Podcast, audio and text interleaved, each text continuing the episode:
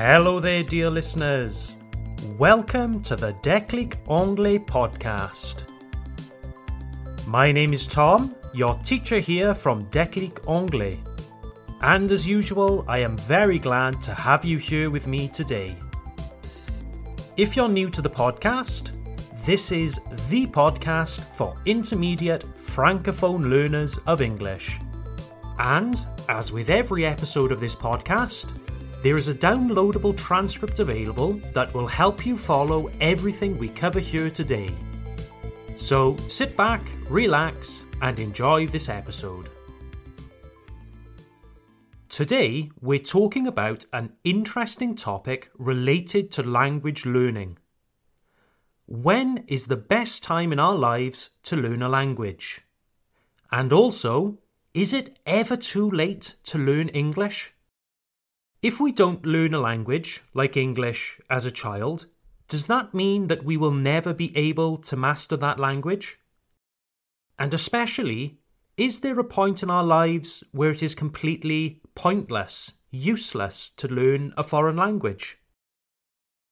So, whenever I talk to my French friends and acquaintances about languages, I am always told how French people are terrible at languages. Tu vois, Tom, les Français, on est vraiment nuls en langue. On parle l'anglais comme des vaches espagnoles, etc. I love that expression, by the way. Well, believe it or not, compared to the British, French people aren't so bad when it comes to foreign languages. Back in 2016, a Eurostat study found that in France, around 60% of people aged between 25 and 64 years of age could speak a second language. Not necessarily like a native speaker, but they could hold a basic conversation. 60%, that's not bad at all, is it? Now, compare this to the results from the United Kingdom.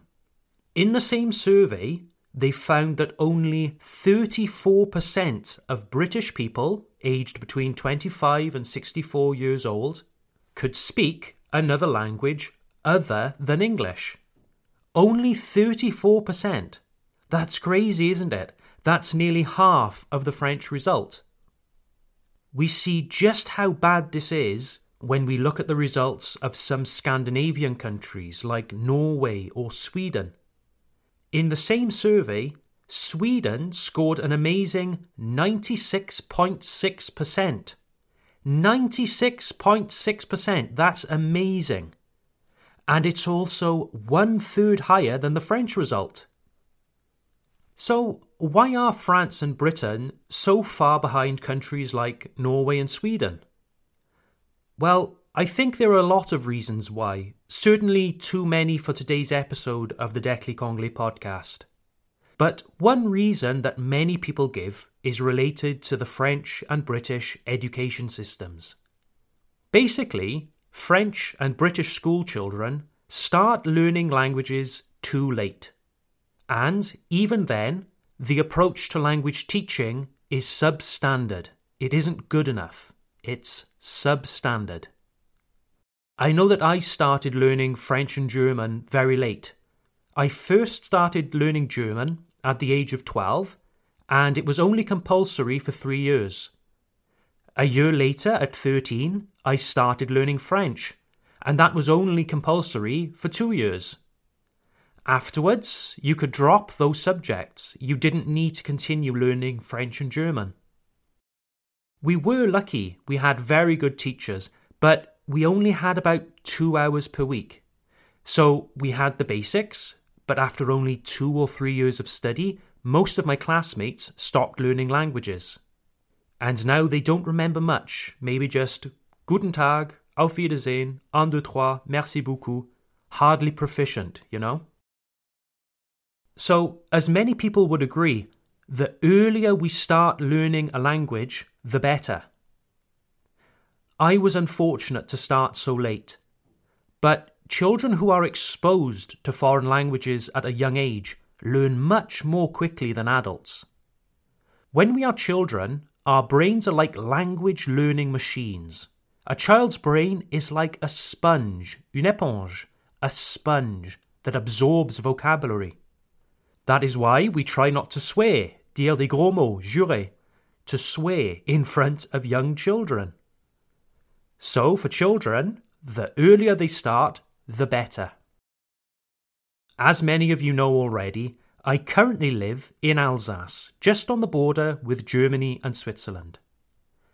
In Alsace, certain schools give lessons in German to promote bilingualism in the region.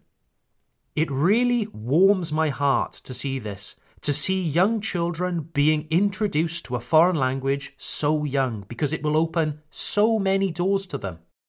Not only professionally or culturally, but also because learning a language at a young age develops the learning centre of the brain, le cerveau, the brain. I've heard people say, Pourquoi est-ce qu'ils apprennent l'allemand? Il vaut mieux qu'ils apprennent l'anglais, non? Honestly, when you are a young child, it does not matter which language you learn. The children could learn English, German, Chinese, or Swahili. It makes no difference because the results are the same. The children will all receive an enormous boost to the learning centres of their brains.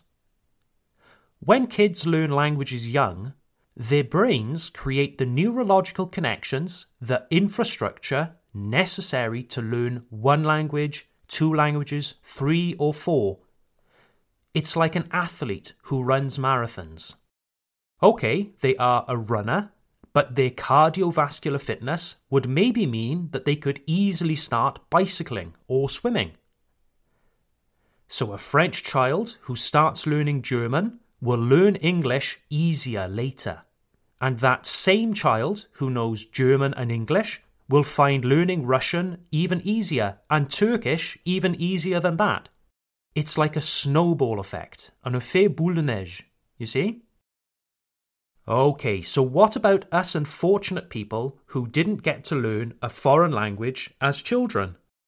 Does that mean we are condemned, condamné, condemned to never be good at languages? Does that mean you will always find English difficult? Well, there's some good news and some bad news. The good news is that your brain is just as capable of learning languages at 50 years old as it was at 5 years old. Our brains never lose their ability to learn and acquire new skills. The bad news is that we do lose this childhood ability to acquire language so easily. Let's say that a child can acquire a new word by repeating it three times. Well, for an adult, it might be, for example, 10 times. Okay? So it's not impossible to remember the new word, but an adult might need to apply three times the effort than the child. See? Furthermore, it is true that as we move from childhood into adulthood, that our brains start to make certain features more concrete.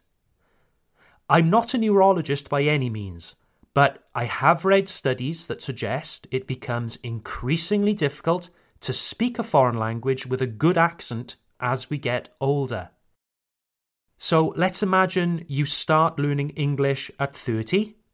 You can still achieve a really high level in English and be comfortable speaking, but you will find it much more difficult to hide your French accent than if you had started as a child. So, again, not impossible, but much, much more difficult. Bon, c'est très bien à savoir, Tom, mais moi je serais bientôt retraité, ou je suis déjà retraité. Cela ne vaut plus la peine d'apprendre l'anglais à mon âge, non? Well, let's forget about travel or your private life. Let's talk about the health of your brain, votre cerveau. After retiring from a long working life full of activity, some people fall into the trap of inactivity. They suddenly have a lot of free time but don't know what to do with it. I think many of us can sympathise with that following the lockdowns in 2020. Inactivity is poison for the human brain and body. When it comes to our brains, you use it or you lose it. you use it or you lose it. The less you use your brain, the weaker it becomes. But the more you use it, the stronger it becomes. This is especially important in later life. Learning a new language forces us to use our brains and to continue developing new neurological pathways that keep our brains healthy into old age. It has been proven time and time again that learning languages later in life slows down the progression of Alzheimer's disease. The health of our brains is so, so precious. We need healthy brains in order to live and function normally and to be present for our families and friends for as long as possible. When we look at language learning from this perspective, we can see how studying English or any other language is not just for travel, but can have serious health benefits, des bienfaits sur la santé, health benefits. If keeping your brain healthy is not strong enough motivation for you, I don't know what is. You could therefore argue that the best time to learn another language isn't necessarily when you are a child from a mental health standpoint, the best time is actually from your 50s or 60s. So, to wrap up, to end this episode, dear listeners, I would like to really remind you that even if, like me, you didn't learn another language like English at school, hope is not lost.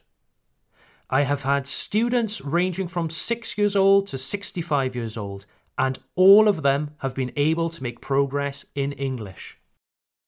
Les seuls élèves que j'ai eus qui n'aient pas fait de progrès étaient ceux qui ne faisaient aucun effort et qui espéraient que les progrès allaient tomber du ciel. Big mistake. It is never too late for anyone who is motivated and willing to make an effort.